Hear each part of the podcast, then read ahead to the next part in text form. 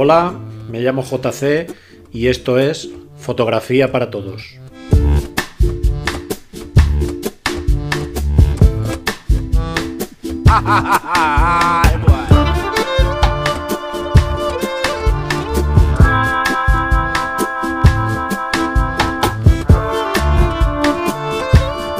Un podcast que pretende que escuchéis una serie de experiencias y consejos para que aprendáis fotografía desde el nivel cero. Y por qué no, quizás algún día podáis vivir de este.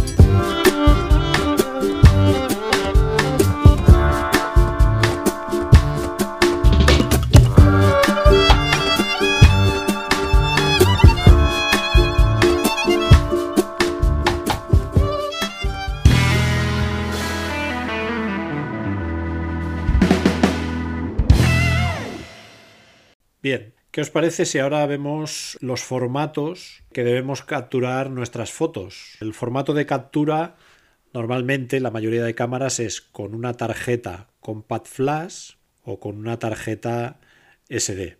Lo primero que debemos saber es que nuestra cámara dispone de un compartimento lateral, dependiendo del modelo de la cámara, puede tener hasta dos ranuras o dos tarjeteros, todo para guardar nuestras sesiones de fotos y que luego fácilmente las podamos pasar al ordenador para almacenarlas, imprimirlas, retocarlas o publicarlas. Todo y que también no es necesario sacar las tarjetas ya que existe un cable de conexión, normalmente USB o micro USB, en la que enlaza directamente la cámara con el ordenador. Pero bueno, que sepáis que es muy importante el tema de las tarjetas.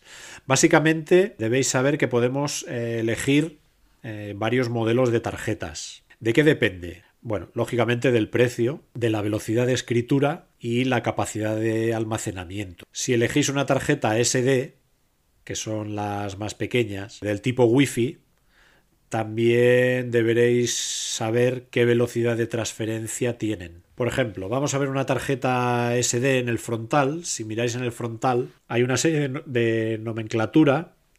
Por ejemplo, la primera pone en esta que tengo aquí delante pone 90 megabytes por segundo. Eso quiere decir la velocidad de lectura y escritura. Seguramente lo que viene indicado aquí, el 90, es la velocidad de transferencia, ya que la de escritura, o sea, el sensor de nuestra cámara vaya enviando información a esta tarjeta para almacenarla, siempre suele ser menor de lo que indica el fabricante. Luego a la derecha tenemos una nomenclatura que pone una especie de SD eh, y debajo una X y una C. Y esto, si es SD XC, quiere decir que es de tipo de tarjeta es de mucha capacidad, alta capacidad. Luego, abajo a la izquierda nos sale la capacidad total de la tarjeta.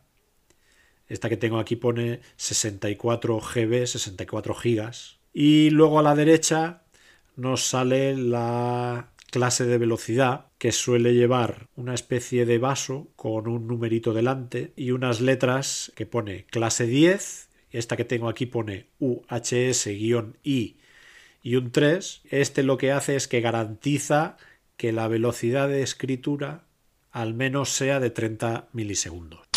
Luego tenemos eh, las tarjetas Compact Flash, que son más rectangulares, son más grandes, y prácticamente lo que indica sobre ellas es lo mismo. Esta que tengo aquí también pone 64 gigas, que es la capacidad. Nos sale una especie de claqueta de vídeo. Este pone VPG 65, que quiere decir que te caben 65 películas de calidad. El estándar de velocidad, que es el UDMA, este es 7 y este su velocidad de escritura y lectura es de 160 megas por segundo. Esta, como he dicho antes, es la velocidad de transferencia, porque normalmente la de escritura suele ser menor. Lo del UDMA 7, tarjetas de memoria más nuevas, utilizan un rápido estándar que se llama UDMA. Todas las recientes lo usan. Anteriormente he dicho la velocidad de transferencia significa de la tarjeta al ordenador. Esa es la velocidad de transferencia. Y luego está la velocidad de escritura, que es la que va de la cámara a la tarjeta.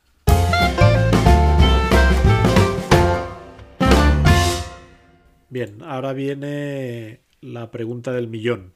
¿En qué tipo de formato guardamos nuestras capturas? Formato de captura, como sabéis, es RAW o JPG.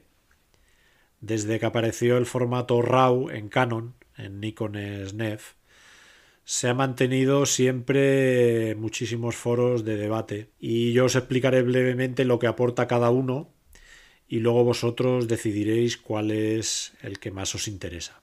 El formato RAW, la traducción directa del inglés significa crudo, quizá se deba a que cuando se dispara en este formato se almacena toda la información que puede captar el sensor, sin que sea procesado ni comprimido por nuestra cámara.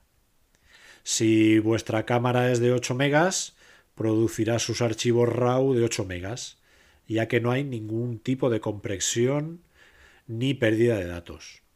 Esto sí, requiere que tengáis un mayor sistema de almacenaje, mayor capacidad en la tarjeta de memoria.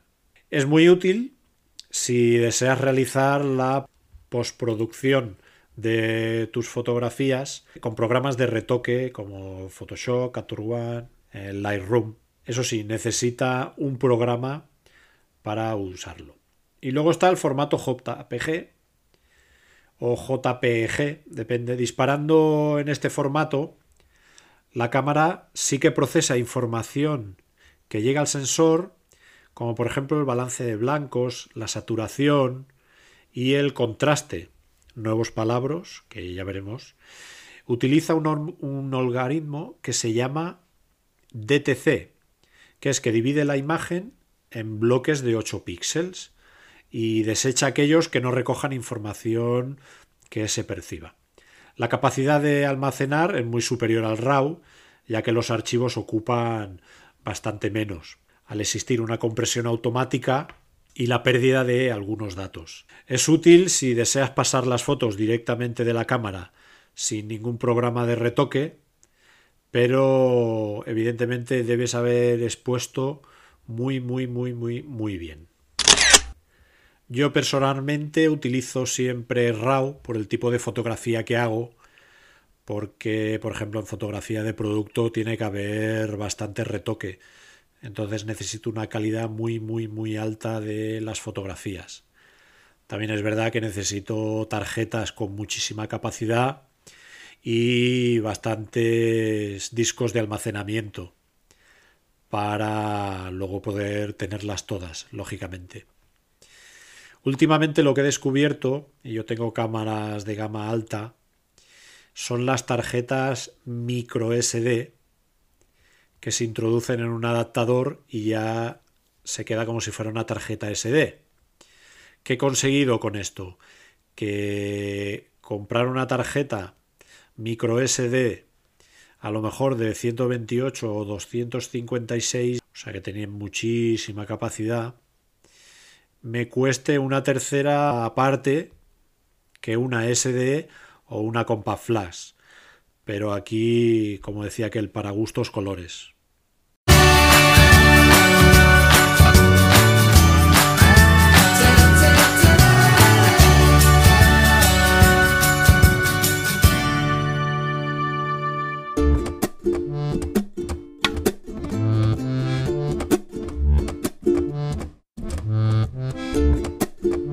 Si tenéis curiosidad, volved. Recordad aquí en Fotografía para Todos.